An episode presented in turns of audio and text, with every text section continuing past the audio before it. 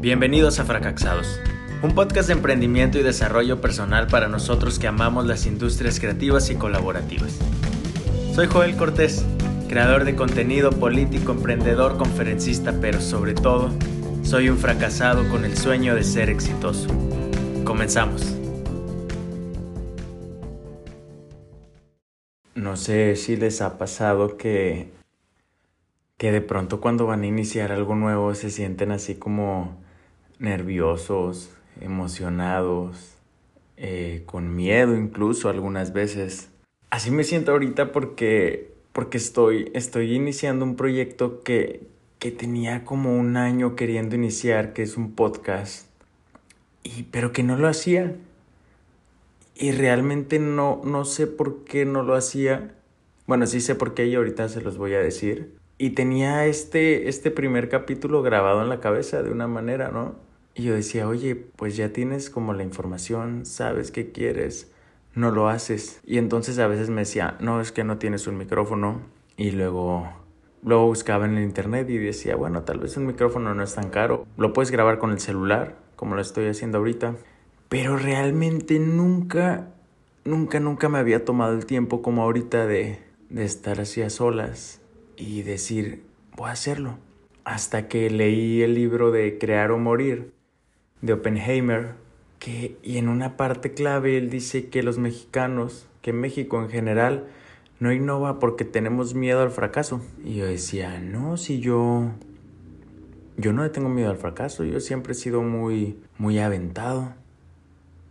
Me gusta hacer las cosas. Pero después leí otro concepto de Roberto Martínez que habla sobre el crack mental y el que contamos tanto una historia y nos creemos emprendedores y se la contamos a todo mundo, pero en realidad no la estamos haciendo, solamente nos estamos mintiendo a nosotros y nos asumimos como innovadores, como emprendedores, como aventados, pero en realidad tenemos miedo de iniciar.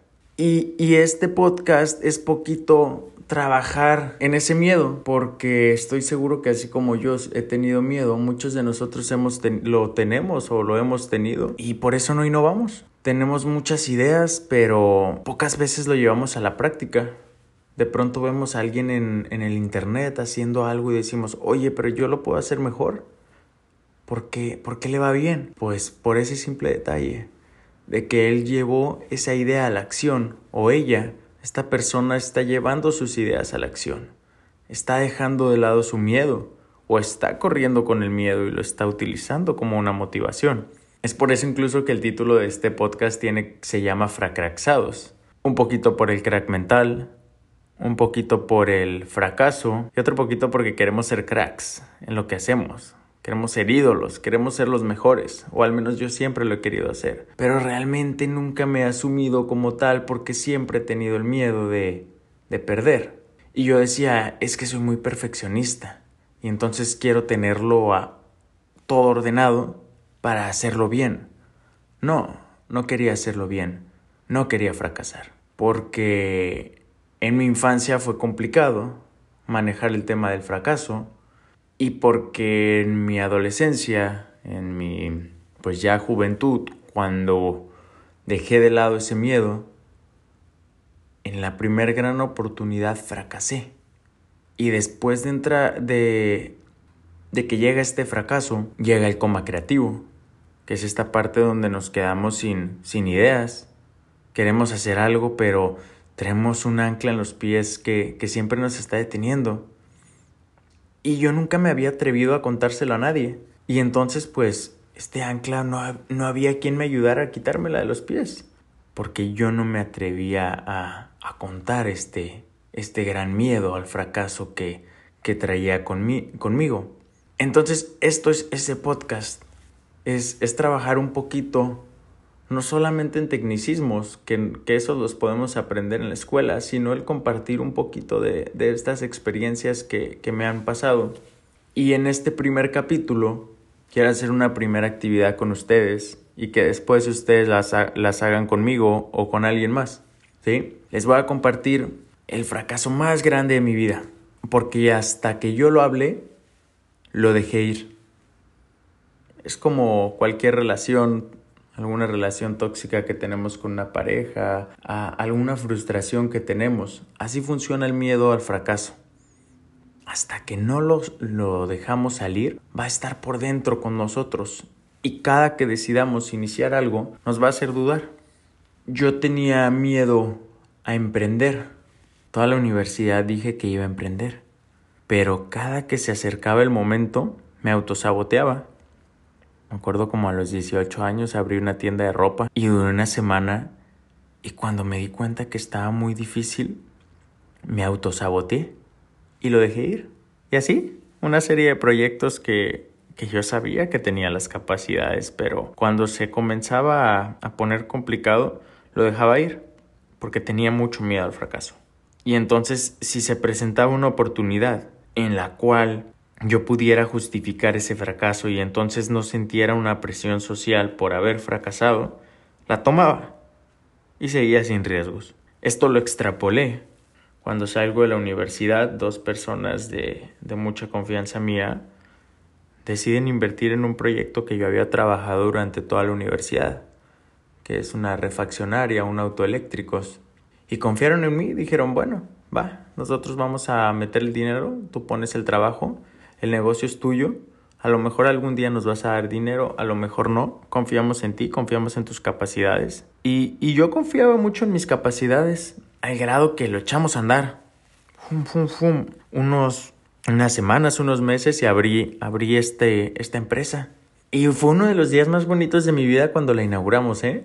Porque, porque había cumplido ese sueño. Yo, yo siempre había querido dejar de, de ser pobre, por llamarlo de alguna manera, quería, quería tener sustentabilidad económica, quería tener ese reconocimiento, porque yo siempre a mis papás les decía de chiquito que un día iba a ser empresario y que iba a ser una persona importante, y mis papás me decían, ¿a qué le tiras cuando sueñas mexicano? Y me explicaban que, que no soñara tan alto porque, porque a lo mejor si, si no se cumplían mis sueños iba, iba a estar frustrado y demás, ¿no?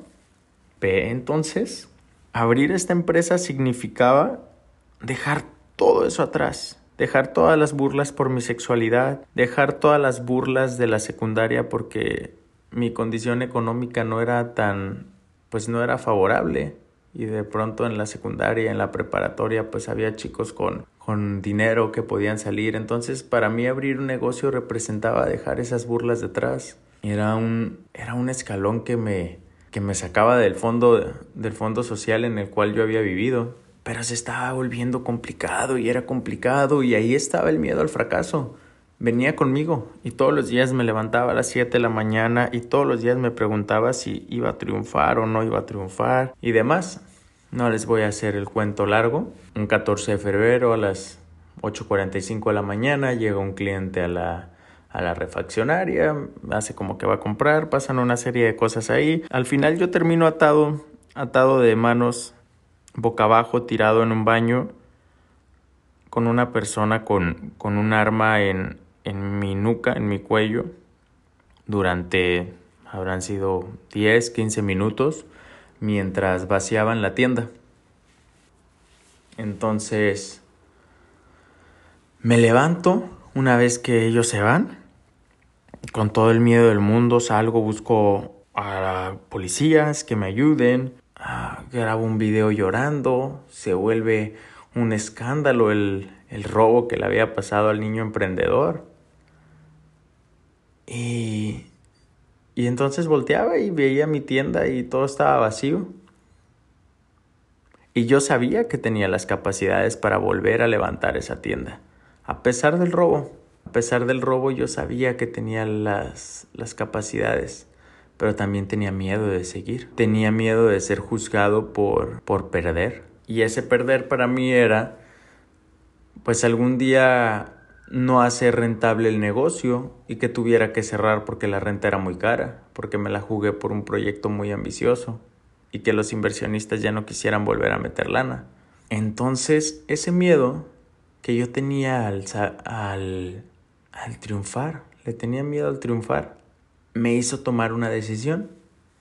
Y yo me siento con, con mis socios y les digo, oye, pues es que ya no podemos continuar con la refaccionaria, está muy peligroso, qué tal que les hacen algo a ustedes, qué tal que les hacen algo a mí. Pero realmente yo no estaba pensando en mi seguridad. Yo estaba pensando en el miedo que me daba abrir de nuevo y fracasar, porque era una duda que me, que me calcomía. Entonces, mi yo interior vio la oportunidad de cerrar y no ser juzgado. Nadie me iba a juzgar porque cerré la refaccionaria, cerré mi negocio después de un asalto a mano armada.